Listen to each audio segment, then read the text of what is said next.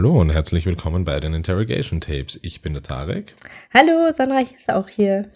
Wir heißen euch herzlich willkommen ähm, zu unserer ersten Analysefolge zu dem ähm, aktuellen Fall, in dem wir über den Amoklauf von Winnenden berichtet haben. Und ähm, Sandra wird uns ähm, sicher oder mir zugehört haben und ähm, hat sich ähm, intensiv ähm, mit der, auch mit der sozialarbeiterischen Aufarbeitung dieses Falls beschäftigt und wir wollen heute ähm, gemeinsam mit ihr über das sprechen, ähm, was ich ähm, eben in der letzten Folge zum Schluss ähm, angedeutet habe. Wir wollen versuchen, zumindest ansatzweise herauszufinden, was oder welche Umstände ein, ja, das, das Aufwachsen eines jungen Mannes ähm, hier dazu bringt, ähm, so eine Tat ähm, zu vollziehen. Sandra. Genau. Ähm, ja, es ist für mich ein bisschen ungewohnt, äh, weil ich gar nicht weiß, wo ich äh, genau anfangen soll, weil das einfach eine ganz neue Variante ist, die wir ja jetzt ausprobieren. Stimmt. Ähm, Tarek, hast du eine, eine Idee oder hast du einen Wunsch, mit welchem Thema wir anfangen? Naja, also was mich vor allem irgendwie interessieren würde, ist, ähm, ähm, vielleicht können wir irgendwie starten, weil das ist so für mich ein, ein Punkt, der, der, der, der mir im, der, der irgendwie am meisten die Fragen für mich aufwirft, ist nämlich, ähm, wie, wie, wie, wie kommt es zu so extensiven Gewaltfantasien? Mhm. Wie kommt es zu so einem Hang zu Waffen? Mhm. Ähm, hier steht für mich im, im Vordergrund ganz viele Fragen in der Beziehung von Tim Kretschmer zu seinem Vater, mhm. weil ich diesen, den, den habe ich in der Recherche durchaus mitbekommen, diesen Hype, diesen damaligen, damaligen medialen Hype, der sich sehr, sehr stark fixiert hat auf, ähm, auf die, die ähm, Ego-Shooter und die Computerspiele, ähm, die Gewaltspiele, die ja. Tim Kretschmer gespielt hat. Und, und, und es mir in der Recherche einfach so vorgekommen ist, als hätte man versucht, die hundertprozentige Schuld und die, die Motivation, die Tim hatte, auf diese Spiele zu spielen, äh, zu schieben. Ja. Ich will diese Spiele überhaupt nicht verharmlosen an dieser Stelle. Mhm. Ich, ich, muss nur, ich muss nur einfach an dieser Stelle auch gestehen, ähm, ich bin 1984 geboren. Ich bin auch äh, mit ganz, ganz vielen von diesen Spielen aufgewachsen in meinen Teenagerjahren. Und ich habe viele dieser Spiele auch extensiv gespielt. Ich habe trotzdem keine, also, also gar nicht irgendeine Affinität für Waffen ähm, entwickelt. Mm. Ich habe im Prinzip nicht einmal eine Ahnung, ich kann nicht einmal Waffen voneinander unterscheiden. Ähm, automatisch, halbautomatisch, ähm, Handfeuerwaffe automatisch, ich habe keine Ahnung. Ja, ich habe keine Ahnung vom Kaliber, ich habe keine Ahnung von Munition, einfach keinen Dunst. Gespielt habe ich das Zeug trotzdem. Ähm, ja, und da ich bin ja nicht Frage, durch und ich bin nicht durch eine Schule gelaufen mit einer Waffe und ich habe mm. nicht ich habe keine Soft Air Gun Kollektion gehabt, mit der ich in meinem Keller oder in, hinter dem Haus Schießübungen durchgeführt habe. Deshalb, deshalb ist für mich, ähm, und wie gesagt, ich will das nicht verharmlosen, aber für mich ist halt einfach die Beziehung zum Vater und dieser Connex zu den irrsinnig vielen Waffen, die er hatte und der Connex zu dem, zu dem Schützenverein, finde ich aus meiner Laienperspektive mhm. die heißere Spur, mhm. ähm, um, um, um zu rekonstruieren, wodurch die Motivation für so eine Tat entsteht, als jetzt lediglich alleine die Computerspiele. Das kommt mir ein wenig zu billig vor. Ja, und gleichzeitig hat es schon, finde ich, was damit zu tun. Ähm, ich meine, man muss ähm, im Kontext setzen, dass äh, 2009, die Jahre davor, kamen diese Ego-Shooter-Spiele extrem auf den Markt. Sie wurden extrem gehypt. Also das war schon etwas äh, Neueres in der Zeit und damit auch eine, ein größeres Aufsehen, weil da ging es ja. um die Altersbeschränkungen, über ja. den Zugriff. Ähm, wenn ich mich recht erinnere, ist auch äh, relativ zeitgleich in Amerika ein relativ großer Amoklauf gewesen. Da spielt er bestimmt noch rein. Ähm, aber ich gebe dir vollkommen recht, jetzt nur alleine die, äh, die diese Spiele, das wäre zu einfach. Und darum ja, man hat sie vor allem auch auf ein bestimmtes Spiel geschoben, nämlich auf Counter-Strike. Ah, genau, das war's. Das ist eines dieser, dieser, dieser berühmtesten und, und, und, und das habe ich eben alles in, in, also da bin ich quasi ein Zeitzeuge. Ja, weil ich habe diese, diese, diese, die Entwicklung und, und die Verbreitung dieses, dieses Spiels live miterlebt. Und wir waren da alle in einem Hype drinnen. Wir haben das alle gezockt bis zum Umfallen. Und ich will das nicht gutheißen, das war ein absolut gewalttätiges Spiel. Ähm, wir haben das alle in unserer Schule ja. gespielt. Wir haben das teilweise sogar, wir haben irgendwann einmal zusammen, zusammengelegt für einen, für einen, für einen Computer, ähm, einen, einen Schulklassencomputer, den wir wirklich in der Schulklasse aufgestellt haben. Und der hätte natürlich dazu dienen sollen, dass man sich in den Pausen irgendwie vielleicht irgendwie auf die nächste Unterrichtsstunde vorbereitet oder sich, weil er hat auch einen Internetanschluss damals. Wirklich? Ähm, ja, ja, und, und sich vorbereitet auf irgendwelche Dinge im Unterricht. Na, was ist passiert? Wir haben diesen Computer natürlich mit günstigsten Mitteln so ausgestattet, dass man gerade noch dieses Spiel zum Beispiel spielen konnte. Und dann wurde das in den Pausen auch teilweise gespielt. Oh, also, also wie, wie krank. Also ja. in einem in, in einem Klassenzimmer selber, wo an einer anderen Schule ähm, sowas dann ähm, ja. ausgelöst haben soll, einen Amoklauf mit mit unzähligen Toten. Aber ich glaube, ähm, das ist schon Thema, weil ähm, man hat damals diese ähm, diese diese Wirkung noch nicht greifen können oder völlig unterschätzt. Und das kam in der Zeit raus, weil es war nur ein Spiel. Gehen wir mal davon aus, dass die Lehrer das alle nicht gespielt haben. Also wie absurd die Vorstellung heute, ähm, so ein Spiel in einer Schule zu spielen. Und ihr habt das aber machen können, weil es einfach ähm, unbekannt war. Ja. Und weil man noch keine, keine Folgen, ähm, also alles, was neu kommt, äh, als Ursache muss sich ja erstmal bewähren, um als Ursache herangezogen zu werden. Und das war halt genau diese Zeit. Ja. Also ja. es ist halt einfach ein neues Phänomen gewesen. Und was man schon ähm, klar hat, also wenn man diese ganzen Amokläufer aus Europa und aus Amerika nimmt, ist es schon eine verbindende Geschichte, dass diese Ego-Shooter-Spiele ähm, von den Amokläufern einfach gespielt werden. Nicht jeder, nicht immer, aber wenn wir so von den klassischen ausgehen, ähm, es sind meistens Männer oder, oder Burschen oder, oder Jugendliche, die diese Amokläufe machen. Es finden sich da ganz wenig Mädchen in der Liste und da ist dann auch ganz oft, wenn man so ein bisschen in die, in die äh, Recherche geht, dass halt auch diese Ego-Shooter-Spiele sehr hoch äh, gespielt wurden. Ja, also einen ja, gewissen Zusammenhang. Ja, also ich will, ich würde, ich würde auf jeden Fall natürlich so weit gehen zu sagen, das ist ein begünstigender Faktor. Genau. Das, darum für, für, für, für so eine genau. Tat. Aber so wurde es ja medial nicht nein, aufgezogen. Nein. Also, aber es genau. wurde so aufgezogen, ähm, dass es der Grund ist. Nein, also. Und ich ja. finde, es ist ein begünstigender Faktor. Und wenn wir uns andere Amokläufe ähm, ähm, anschauen, egal ob das jetzt in Europa ist oder in Nordamerika, ja, stimmt. Die meisten dieser Täter in den Gruppen ähm, spielen diese Spiele oder haben sie in irgendeiner Art und Weise, Art und Weise gespielt. Jedoch ist in den in den, in den Tathergängen äh, der, der meisten Täter in diesen, in diesen Fällen gewalttätiges oder gewaltverherrlichendes Verhalten meistens schon festgestellt oder auffällig geworden, ähm, nicht, nicht durch diese Spiele, mhm. sondern schon davor. Und die Spiele ähm, sind dann ein Ventil. Genau. Äh, wo man diese Gewaltfantasien halt virtuell, weil man sie Gott sei Dank in den meisten Fällen dann nicht in die Realität umsetzt, in unserem ja. gegenständlichen Fall schon, ähm, virtuell nur verwirklicht und, und, und, und nicht in der Realität. Das heißt, es muss, bevor dieses Ventil bedient wird, muss es ja schon eine gewisse Bereitschaft und, und, und Lust dazu geben. Ja, beziehungsweise ich denke mir schon, dass es in einzelnen Fällen auch dazu führen kann. Also das will ich jetzt nicht ganz von der Hand zu weisen, aber ähm, es ist dieses begünstigte Verhalten, was du eben sagst. Es ist die Fantasie, die in Bildern umgesetzt wird. Also eine reine Fantasie im Kopf wird ganz konkret in Bildern umgesetzt und das macht es realer ähm, das, das ist dieser, dieser Schritt in, in das Reale. Es sind ja auch Menschen. Es ist ja nicht irgendwas, auf was ja, man da schießt. Ne, ja, natürlich. Also, zweifellos. Ich meine, ich kann aus meiner eigenen Erfahrung sprechen, aber für uns war das Maßgebliche, was faszinierend war damals,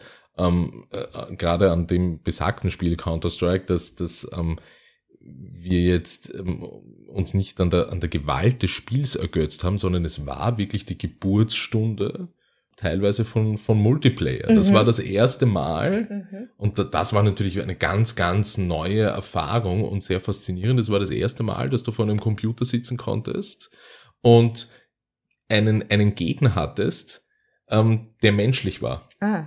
Ja. Ähm, und der irgendwo anders sitzt und der aber von einem Menschen gesteuert wird und kein Computergegner. Und das war damals natürlich eine vollkommen neue Spielerfahrung. Ja. Aber und dieses, diese Gemeinsamkeit oder dieses Gegeneinander spielen, Mensch gegen Mensch, hat hier schon auch eine Rolle gespielt. Ja, und da ist aber euer Fokus gewesen. Euer Fokus war in trotz allem in diesem Gemeinschaftlichen. Ja, wenn es jetzt aber einen Jugendlichen gibt, der den Fokus darauf hat, mit wie wenig Schüssen schaffe ich es, meinen, meine Gegner äh, zu töten, ja, dann kommen diese gezielten Kopfschüsse dran, ja, weil also soweit ich die Spiele kenne, in die im, in die Beine, in die Arme, dann weiß ich nicht, fallen sie um, stehen wieder auf, ein Bauchschuss äh, bringt auch noch nicht das Ziel, also umso besser, umso gezielter in den Kopf. Wenn das die, also der Fokus ist, die Motivation ist, da sind wir in einem anderen Bereich. Es kommt ja immer darauf an, mit was gehst du auch ran an dieses Spiel und mit was für einer Welt beschäftigst du dich in deinem Alltag. Gut. Aber lass so uns, viel zu spielen, lass uns weitergehen. Genau, lass uns zum Tim gehen. Ähm, du hast auch den, den Vater erwähnt und ähm, ja, fangen wir oder ja, gehen wir weiter beim Vater. Der Vater ist schon eine sehr ähm, ausschlaggebende Person. Zur Mutter habe ich auch ganz speziell eigentlich nur recht Positives gefunden. Da gab es nichts äh, Spezielles oder, oder etwas, was äh, auffällig gewesen wäre. Beim Vater, aufgrund seiner Waffenliebe, ähm, er wurde in irgendeiner Zeitung auch als waffennah oder so äh, betitelt. Das ist natürlich eine andere Geschichte. Also er hatte 15 Waffen, 14 davon waren verschlossen, das hast du eh alles erzählt. Ähm, und da stellt sich natürlich die Frage, warum überhaupt 15 Waffen? Also ein Sportschütze darf ein Sportschütze sein und das ist ja überhaupt gar kein Problem. Ähm, das ist eine ganz klare Gesetzesregelung in Deutschland und zum Beispiel ähm, beinhaltet dieses Gesetz auch, dass man nicht jetzt wahllos viele Waffen kaufen kann. Also man kann irgendwie nur jedes halbe Jahr ein oder zwei Waffen dazu kaufen und da muss man nachweisen, dass man trainiert hat und dass man irgendwie in diesem Verein ist. Also da gibt es ganz klare Begrenzungen und er hat aber weil die Frage stellt sich einfach, wozu 15 Waffen in einem Schützenverein, ja? Ähm, und er hatte die aber, also es muss ein extremes Interesse vom Vater gewesen sein. Dazu ja die Munition, er hatte massiv viele Munition, die dann auch äh, verschlossen gefunden wurde, aber das hat nichts mehr mit einem Schützenvereinsport zu tun. Ja, wenn wir weitergehen, er hat eine, äh, die Pistole, die er zur Tatwaffe wurde, hat er im Schlafzimmer aufbewahrt. Ähm, inklusive Munition. Inklusive Munition, genau. Also erstmal darf es nicht sein, laut Waffengesetz. Also es muss immer zu jeder Zeit verschlossen sein in einem Tresor. Die Polizei kann das auch ähm, unangekündigt äh, begutachten oder, oder überprüfen, ja. Und da stellt sich ja schon die nächste Frage, warum hatte er so viele Waffen und warum hatte er diese Waffe un verschlossen bei sich. Ähm, in einem, ähm, also bei der, bei der, er wurde ja später selbst ähm, angeklagt und verurteilt. Vor seinem eigenen Prozess gab er ja an, dass schon mal in seinem Haus eingebrochen gewesen, äh, eingebrochen wurde und dass er deswegen die Waffe hat. Aber das ist schon eine Gedankenkette, die passt eigentlich nicht in unsere Kultur. Also wir, also in Amerika mag das normal sein, bei uns einfach nicht. Ja.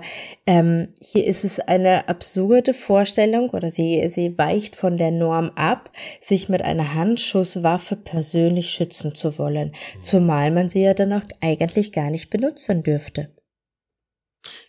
Ja, und also da fängt es schon an, dass dieses Konstrukt rund um Waffen in einen Alltag hineinkommt, in einen Alltag der Familie, weil der Tim wusste natürlich Bescheid, die Mutter wusste auch Bescheid, weil da war nie das Gespräch davon, oh wie überrascht, ja, ähm, dass das als ein normales ähm, Mittel, ein Allzweck ein, ein Alltagsgegenstand gewertet wird. Ja?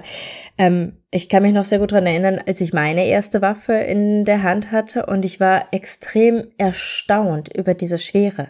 Also mhm. ähm, ich hatte einfach keine Vorstellung und Waffen sind einfach richtig schwer und äh, das, äh, damit bin ich nicht in die Situation hineingegangen. Wenn das normal wird, ja, also auch wenn dieses Gewicht normal wird, wenn dieser, wenn dieses Gefühl normal wird, dann sind wir schon sehr, sehr, sehr nah am Alltag und das scheint bei dieser Familie gelebt worden zu sein. Ja.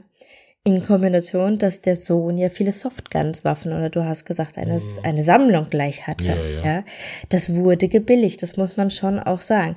Er wird vielleicht auch zum Teil die Sachen versteckt haben, aber ähm, zum Teil wahrscheinlich auch nicht. Ja, und da kommen wir jetzt in einen schwierigen Bereich.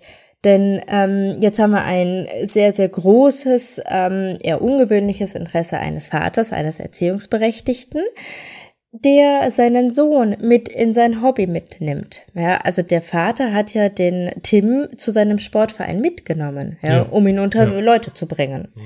Ähm, und er wollte ihn quasi diese Welt, und für ihn ist das eine sehr positive Welt gewesen, sehr positiv besetzt, und er wollte ihm das näher bringen. Jetzt ist, sind wir so ein bisschen in der Diskussion, naja, ähm, inwieweit übertreiben es Eltern da, inwieweit kommt da Druck drauf, inwieweit äh, passt das überhaupt noch für die Kinder, äh, können sie sich frei entscheiden oder nicht. Ja? Zu dieser Sportschützen-Waffengeschichte heißt es, äh, er sei talentiert gewesen. Ja. Ähm, gleichzeitig ähm, sollte, musste er zu diesem Tischtennisverein. Und da wurde er wohl hingezwungen von seinem Vater. Ja, wenn er, weiß ich nicht, ein Turnier gewonnen hat, hat er super tolle Preise und Belobigungen von seinem Vater bekommen und Geld als Belohnung. Und wenn er verloren hat, wurde er ignoriert und ein Stück weit herabgestuft. Mhm. Also, da sind wir schon mit sehr vielen Ansprüchen, mit sehr vielen ähm, Anforderungen an einen Jugendlichen. Ja, wenn das in dieser Kombination mit, noch mit einer Waffe ist.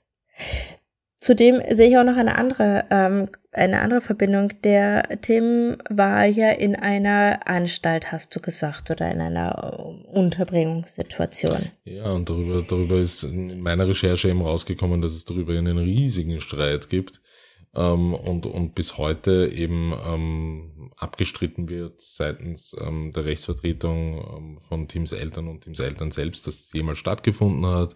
Es gibt allerdings Gerichtsgutachten darüber, dass er Therapieeinheiten besucht hat.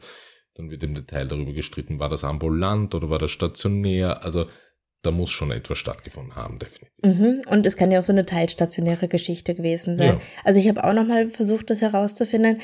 Ähm, was ich eben nicht herausgefunden habe, ist irgendwie eine, eine akute Gefährdung, ja, von ihm selbst oder anderen, ja. Oder massive psychiatrische Diagnosen. Ja, gut, das ist jetzt die Frage, in seinem Alter kann man noch nicht alle Diagnosen auch stellen zum Schutz der Jugendlichen. Aber wir hatten das ja auch schon bei den anderen Fällen, dass das äh, durchaus auch schon äh, vorkommt. Ja. Ähm, was ich gefunden habe, ist die Diagnose Depression. Mhm. Und also jetzt nur wegen einer Depression kommt man nicht auf einer ähm, geschlossenen nein, Anstalt nein, oder äh, weit weg von diesem Unterbringungsgesetz, ja. Und da gibt es aber schon so die ähm, therapeutischen Unterbringungen. Also das ist eine ganz gute Geschichte, dass die Kinder und Jugendlichen teilweise, um sich zu stabilisieren in ihrem Alltag, ja, manchmal auch nur von Montag bis Freitag auf so einer Therapiestation gibt. Das ist eine ganz freiwillige Geschichte und natürlich wird das fortlaufend danach ambulant betreut. Mhm. Ja, also vielleicht war es so eine Kombination. Fest steht auf jeden Fall, er hatte eine depressive Phase oder eine depressive Diagnose, ähm, was oft einhergeht mit einem äh, geringen Selbstwertgefühl. Er wurde gemobbt in der Schule ganz massiv.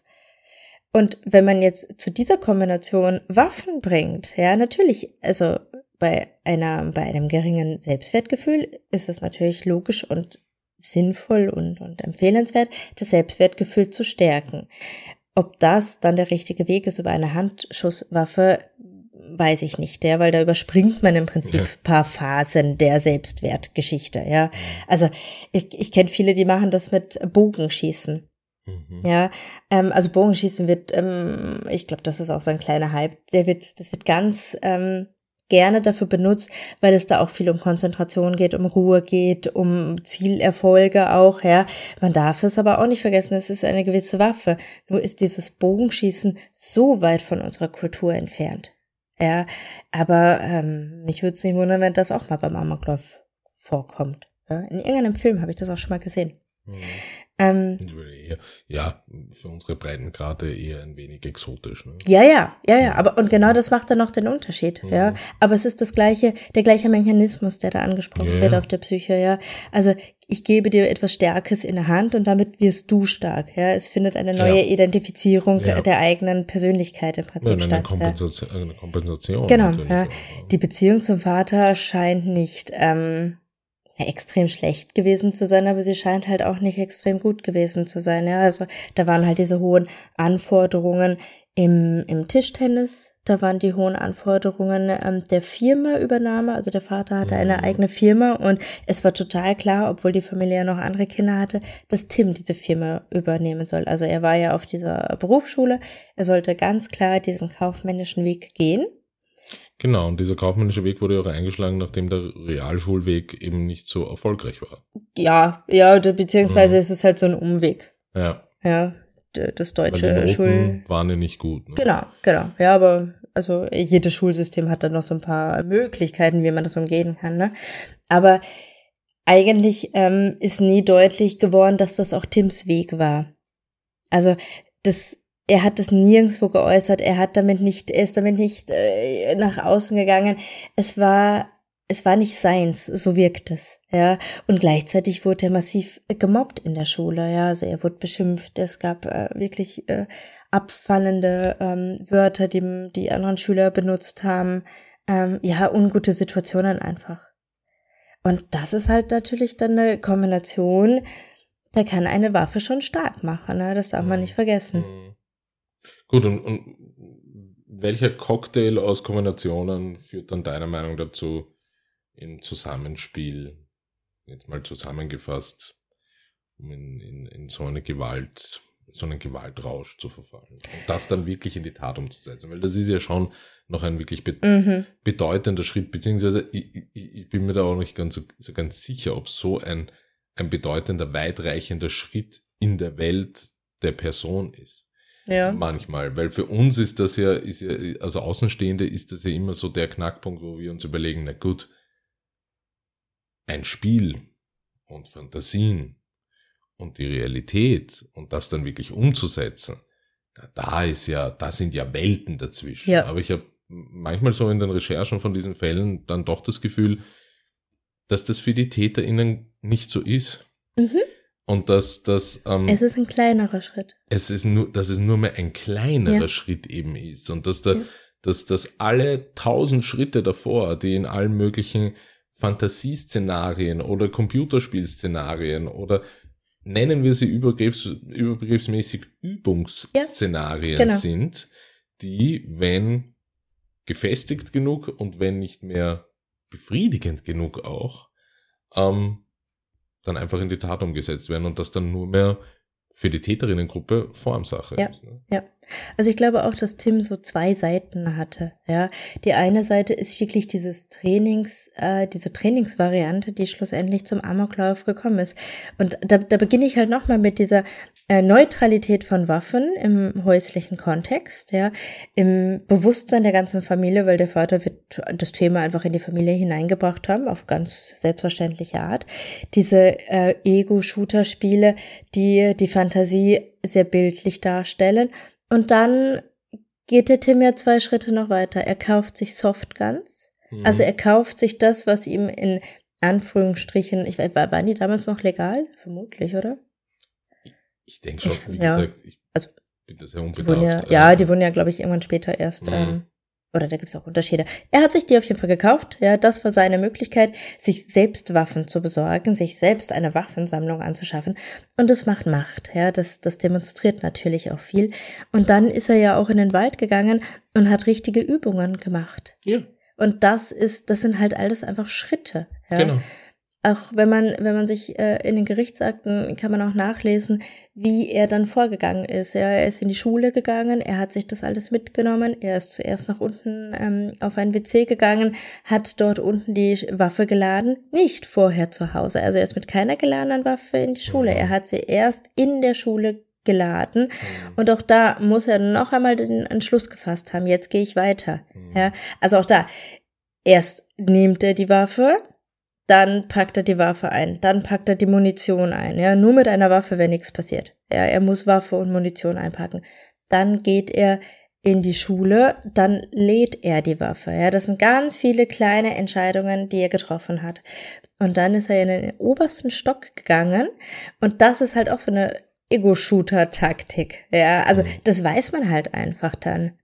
Mhm. Natürlich geht man das noch ganz oben, damit man runterlaufen kann. Mhm. Ähm, das ist total logisch. Es ist aber noch viel bekannter für jemanden, der das halt täglich macht. Ja. Ähm, er ist aber auch in den alten Klassenraum von sich selbst gegangen. Also da haben wir diese typische Amoklauf-Komponente. Es geht da oft nicht um eine konkrete Person, oder wenn dann schon manchmal so eine oder zwei Lehrer zum Beispiel, aber es sind willkürliche Opfer. Ja, er geht rein, da ist es der Ort, da ist es die Schule, da ist es der Klassenraum. Deswegen ist er dort, weil er selbst also die Beziehung ist zu dem Ort und nicht zu dem einzelnen Schüler, ja. Und dann kommt ihm vielleicht irgendein Schüler bekannt vor und auf den schießt er, ja. Aber das, das sind, das passiert dann relativ unbewusst. Mhm. Ja.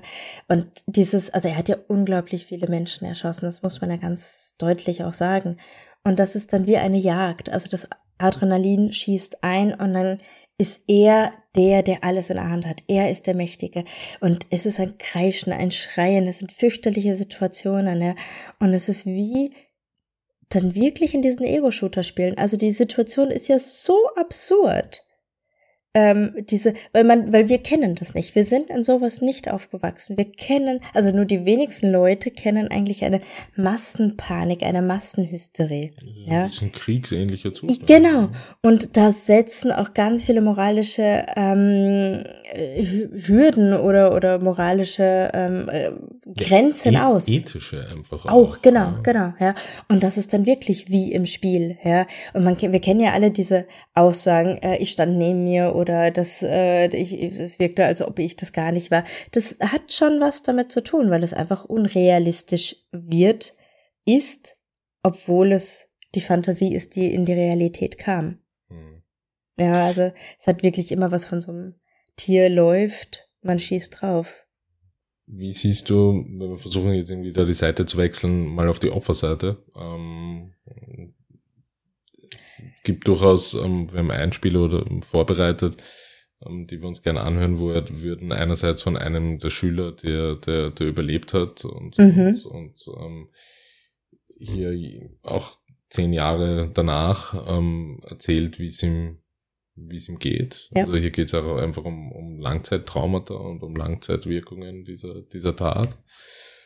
Auf der anderen Seite hätten wir auch noch, um, ähm, um auch auf die, auf die Angehörigen zu blicken, noch einen, einen Einspieler des damaligen Bestatters, der, der wirklich in, in, in einer unfassbaren, ähm, ja, einfach in einer unfassbaren Art und Weise sehr akkurat rüberbringt, wie die Situation für ihn war, als er in der Albert Friede Realschule angekommen ist und ähm, ja, was seine Aufgabe war. Mhm. Und das, das ist, sind schon, schon ein Spieler, der, der ja, für mich sehr, schon, schon recht schwer zu verkraften mhm, ist. Das sind harte ja. Bilder, die da aufkommen, ja. Aber hören wir uns da vielleicht einmal in diese beiden Einspiele kurz rein. Also das erste Mal nach der Tat war ich ein Jahr später in etwa. Da war auch mein Therapeut, ist extra von Stuttgart hergefahren. Wir sind dann zusammen in das Klassenzimmer rein und ja, schon als ich reingegangen bin zum ersten Mal in die Schule, als ich gesehen habe, da sind noch die Markierungen von den Patronenhülsen oder auch die Löcher in, in der Türe, war natürlich sehr hart. Und als ich dann zum ersten Mal im Klassenzimmer drin war, ich bin dann sofort zu meinem damaligen Platz gelaufen, habe mich umgeguckt und äh, es kam mir so vor, als wäre es in der Erinnerung die Türe viel weiter weg gewesen. Also wo dann der Täter stand. Auch wenn ich heute noch dahin gehe bei den Jahrestagen und ich stelle mich direkt an den Platz, wo ich saß, ich kann es mir nie vorstellen, dass ich wirklich so nah an der Türe hinten saß. Das ist in meiner Erinnerung immer viel, viel weiter weg. Also momentan bin ich doch sehr gefestigt, sonst wäre ich wahrscheinlich auch nicht zu dem Termin heute gekommen und könnte so offen darüber reden. Es gibt Zeiten, da denke ich gar nicht. an das Geschehene, da läuft es wirklich gut und dann gibt es halt Zeiten, da denke ich tagtäglich dran. Das lasse ich mir aber nicht anmerken, ähm, weil ich doch das gut verdecken kann und äh, ja. Ja, also wenn ich irgendwelche Flashbacks habe, wenn mir Bilder vor Augen kommen, dann nehme ich das Bild, schließe es weg, gehe in, in Gedanken in einen Raum, in einen Keller, schließe das Foto weg, habe einen Code, den ich mir merken kann, in einem imaginären Tresor und da bleibt es dann auch. Und dann gibt es auch manchmal, da gibt es Momente, da denke ich an den Tag nach und habe aber gar nicht das Bedürfnis, die Bilder jetzt wegzusperren.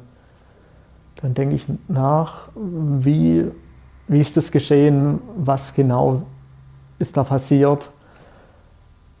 Und da ohne irgendwie mich danach schlecht zu fühlen, ähm, kann ich da wirklich ganz offensiv darüber nachdenken. Ich habe eine tolle Familie, die mir hilft. Ich habe tolle Freunde. Ansonsten, ich habe viele Hobbys. Ich gehe zum Fußball, ich gehe auf Konzerte und äh, ja, habe einen tollen Freundeskreis und die helfen mir, an denen kann ich, ich festhalten, falls irgendwas mal ist, falls es mir wieder schlecht geht. Ja, das ist eigentlich meine große Therapie bis heute. Am Anfang, die ersten Jahre bin ich hierher gefahren. Also wenn ich eh ins Krankenhaus musste, habe oben gewartet oder gehalten und habe so eine Gedenkminute für mich einfach gehalten und habe die Bilder noch mal immer wieder ablaufen lassen, um es eigentlich auch für mich zu verarbeiten. Also wo wir in die Klassenzimmer gekommen sind, war es erstmal, du musst dich orientieren, da waren von der Polizei die ganzen äh, Markenzeichen, da Blut, da Patronen. Du musstest dir ja fast einen Weg durchs Blut bahnen zu den einzelnen Kindern. Und manche saßen noch am äh, Schultisch mit einem Bleistift in der Hand. Musstest du dann wegnehmen und hast du dann vom Stuhl genommen, auf den Arm runtergelegt, auf die Trage. Und ja. Der ehemalige Schüler, finde ich, ähm, bringt das total auf den Punkt. Es ist ähm, unvergesslich. Ja, es ist manchmal präsenter und manchmal weniger präsent. Es ist aber immer da. Ja. Und das wird vermutlich allen so gegangen sein. Ja, ähm, das wird auch noch eine gewisse Generationsgeschichte sein, dass das äh, weitergereicht wurde. Ja, weil das ist natürlich dann wieder mit dieser Schule äh, verbunden.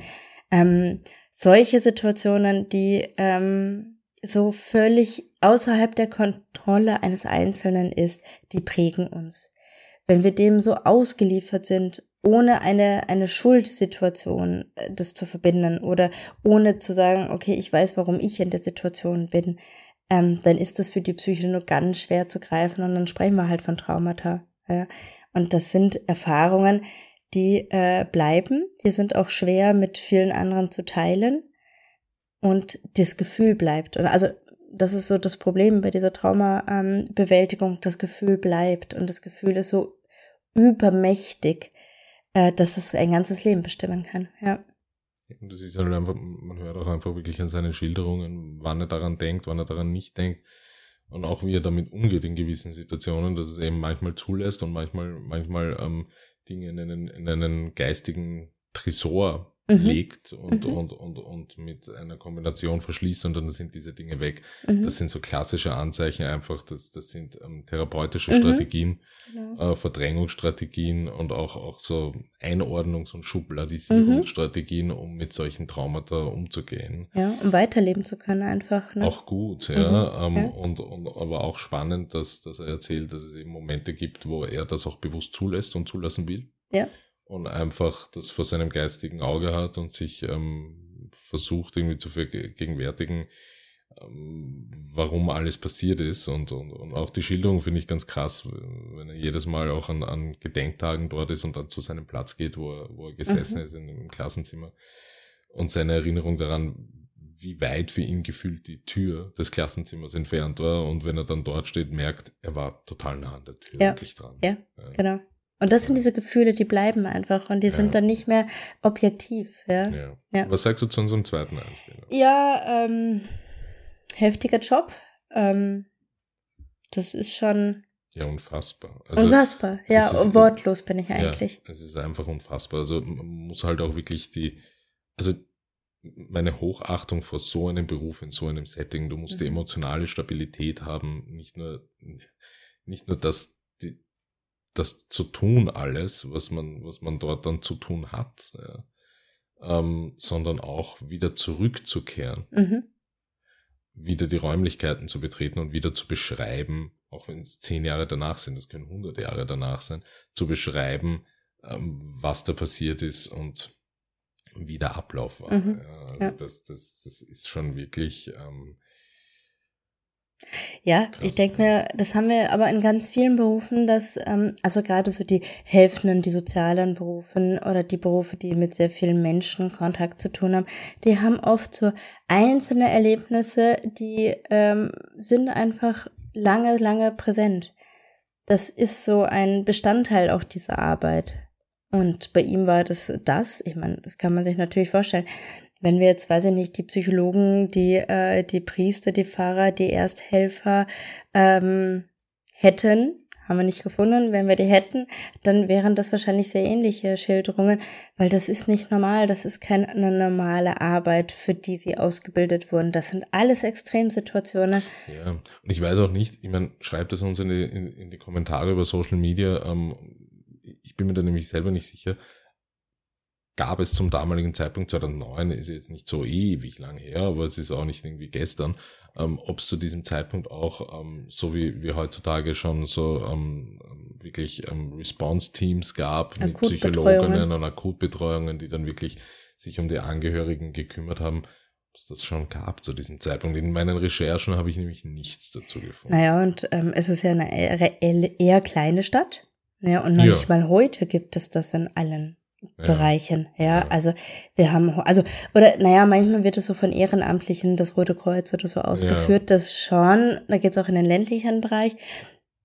Aber eigentlich müsste, bräuchte es eine ähm, klare, weiß ich nicht, Vereins oder was auch immer für eine Struktur, äh, NGO, ist mir jetzt egal, ja, ähm, die das hauptberuflich machen, ja, wo mhm. das klar finanziert wird durch, äh, durch die öffentlichen Geldern, ja, wo das angedockt ist, keine Ahnung, wo man das über die Krankenkasse abrechnen kann, ja. ja. Ähm, und noch nicht mal das ist heutzutage flächendeckend da, ja. Mhm.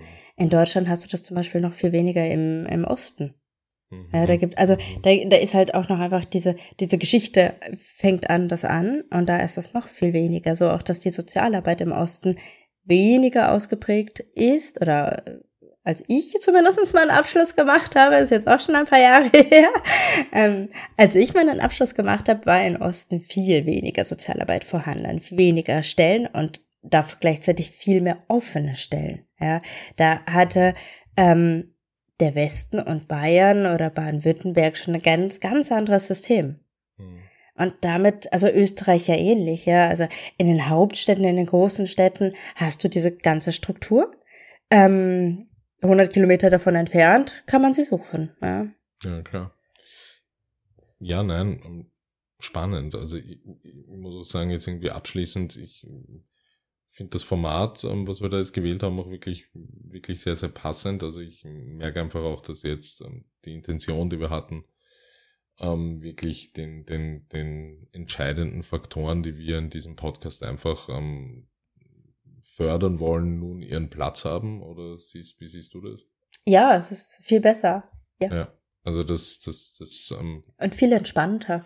Schreibt es uns auch gern. Ähm, wir freuen uns da echt über Feedback und ähm, ja, ich, ich bedanke mich bei dir für die Analyse und ähm, es hat mir echt viel Spaß gemacht und ich würde mich freuen, wenn ähm, ihr uns ganz, ganz fleißig Feedback zukommen lässt, ähm, wie euch dieses Format gefällt. Und wir sehen uns bei unserem nächsten Fall nächste Woche. Ich wünsche euch dabei alles Liebe. Bis dann. Tschüss. Tschüss.